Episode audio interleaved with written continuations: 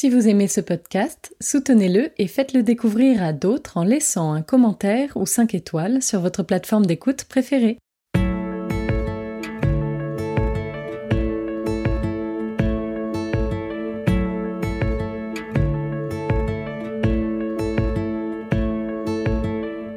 Vous écoutez La philanthropie en question, le podcast qui vous emmène au cœur de la recherche sur le don. Chaque mois, la chaire philanthropie de l'ESSEC vous partage et met en perspective les grandes idées d'un chercheur, d'un article ou d'un ouvrage éclairant. Une invitation à écouter ce que nous dit la recherche pour mieux comprendre la philanthropie et ses enjeux.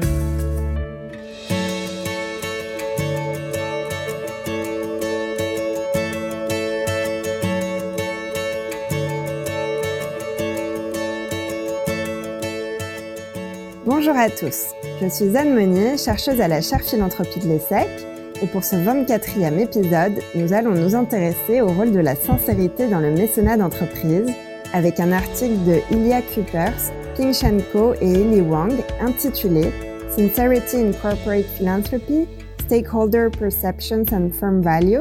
En français, la sincérité dans le mécénat d'entreprise, perception des parties prenantes et valeurs de l'entreprise.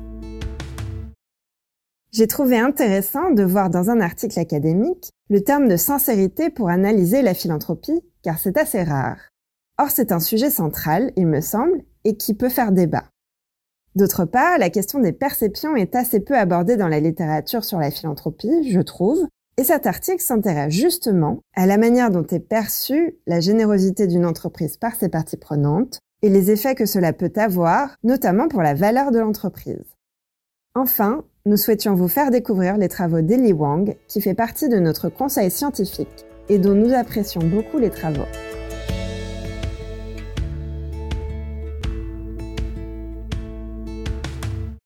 Ilya Cooper est professeur associé à la Lee Kong Chiang School of Business de la Singapore Management University à Singapour. Ping Shen Ko est professeur à l'ESSEC Business School à Singapour. Et enfin, Eli Wang, dont je vous parlais précédemment, est professeure de management stratégique à la Singapore Management University et doyenne du College of Graduate Research Studies. Elle travaille notamment sur les sujets de RSE et de mécénat d'entreprise. Elle a rejoint notre conseil scientifique lors de sa création en 2021. L'article est paru en 2016 dans la revue Organization Science, qui est une très bonne revue de sciences des organisations.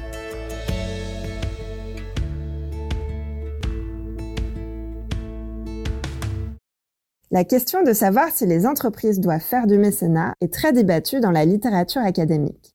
Mais avec l'interdépendance croissante entre les entreprises et la société, il y a une pression grandissante pour que celles-ci s'engagent dans des actions de mécénat.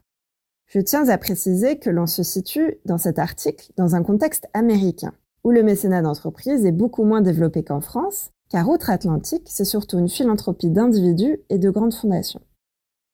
Il existe une littérature académique importante qui étudie les effets du mécénat d'entreprise sur la performance financière. À part quelques exceptions, les revues de littérature empirique ont tendance à mettre en évidence une relation positive entre les deux et soulignent ainsi que le mécénat affecte positivement la performance financière de l'entreprise.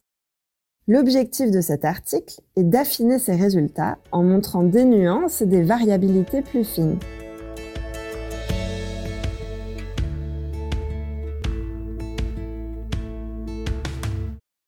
On peut noter trois apports majeurs de ce travail de recherche.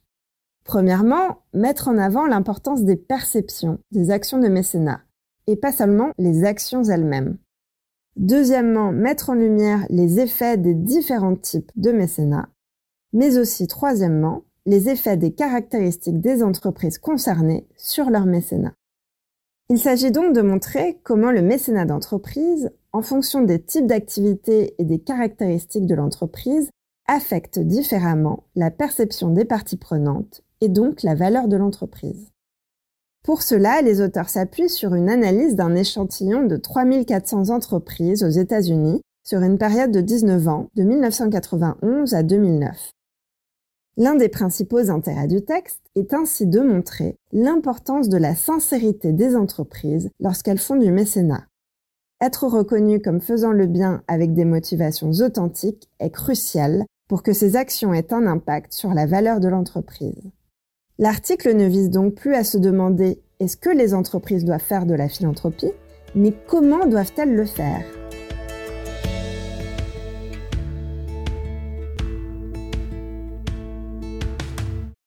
La première grande idée est qu'il est important de distinguer les actions de mécénat symbolique des actions substantielles, car celles-ci n'ont pas le même effet sur la valeur de l'entreprise. Face aux pressions que les entreprises reçoivent de la part de leur environnement et de leurs parties prenantes pour s'engager dans des activités de mécénat, elles peuvent répondre de deux manières, par des actions symboliques ou par des actions substantielles. Les actions symboliques ont pour but de gérer surtout les perceptions des parties prenantes et d'améliorer la légitimité de l'entreprise.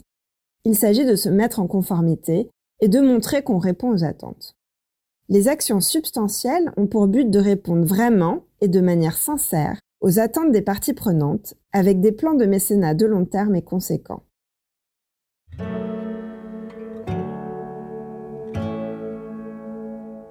La deuxième grande idée est l'importance des perceptions pour comprendre l'effet du mécénat sur la valeur de l'entreprise. Les auteurs vont au-delà de la littérature qui distingue action substantielle et action symbolique en montrant que ce n'est pas ici seulement l'action qui compte, mais surtout les perceptions qu'en ont les parties prenantes. Le degré de substantialité des actions de mécénat est ainsi influencé par la manière dont les parties prenantes perçoivent ces actions.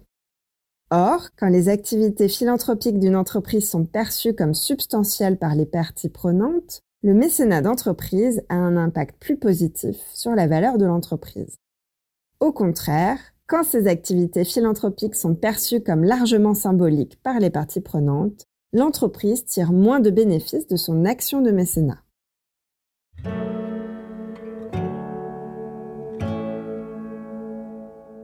La troisième grande idée de l'article est que l'effet sur la valeur de l'entreprise n'est pas le même en fonction du type d'activité de mécénat, à la fois d'un point de vue quantitatif et qualitatif.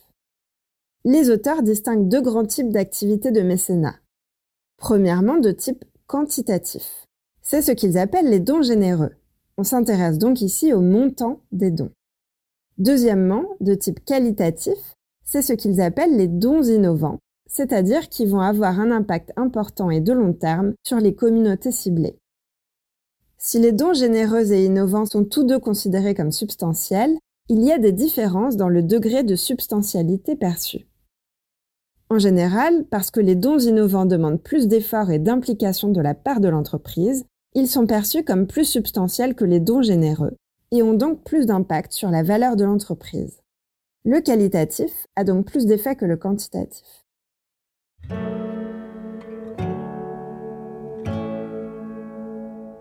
La quatrième grande idée est le rôle des caractéristiques des entreprises et notamment les services et produits proposés sur la perception de leurs actions de mécénat.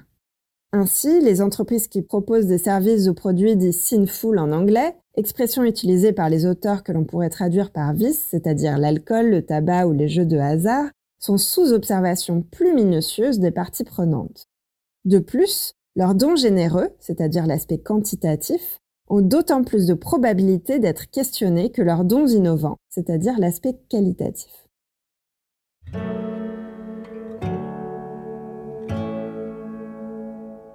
La cinquième grande idée s'intéresse au stade du cycle de vie de l'entreprise comme ayant lui aussi un rôle dans la perception du mécénat par ses parties prenantes. Le stade du cycle de vie d'une entreprise peut en effet aussi influencer la manière dont les parties prenantes perçoivent les activités de mécénat d'une entreprise. Les auteurs montrent que les entreprises qui sont à un stade mature sont souvent considérées comme des vaches à lait entre guillemets, expression utilisée dans l'article, et donc, leurs dons généreux, c'est-à-dire l'aspect quantitatif, sont considérés comme moins sincères que leurs dons innovants, c'est-à-dire l'aspect qualitatif. Chez les entreprises à un stade de développement ou de bouleversement, où elles nécessitent plus de ressources, les dons généreux sont en revanche plus à même d'être perçus comme sincères et substantiels. Et la différence de perception entre leurs dons généreux et leurs dons innovants est moins importante que chez les entreprises plus matures.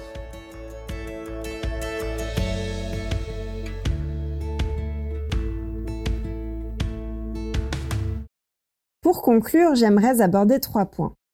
Tout d'abord, plusieurs questions ou pistes de recherche supplémentaires m'interpellent à la lecture de cet article. D'abord, je trouve intrigante l'idée d'une différenciation entre mécénat d'entreprise et philanthropie individuelle. Il serait intéressant, je pense, de faire le même type d'étude sur la perception de la philanthropie individuelle. Est-ce que l'action de générosité des entreprises et des individus est perçue comme aussi sincère? Par ailleurs, existe-t-il des différences entre la France et les États-Unis? Et enfin, quels autres critères ou conditions peuvent contribuer à donner un sentiment de sincérité d'une action? Ensuite, j'aimerais revenir sur cette notion de sincérité dans la philanthropie. Elle renvoie à d'autres notions telles que celles de transparence, d'authenticité, d'honnêteté ou de cohérence. Toutes ces idées relèvent d'une même vision, celle d'une adéquation entre l'intention, les discours et les actes, qui peuvent parfois manquer ou qui peuvent nuire à d'autres actions philanthropiques qui sont, elles, alignées. La notion d'alignement est particulièrement parlante car elle exprime de manière claire et imagée les problématiques évoquées. Enfin, j'aimerais insister sur l'importance de ces sujets pour la légitimité de la philanthropie. À l'heure où celle-ci est souvent remise en cause, s'intéresser à ces sujets et faire preuve d'alignement, de cohérence, d'authenticité, de transparence, de sincérité contribue à renforcer la légitimité d'un secteur en plein bouleversement.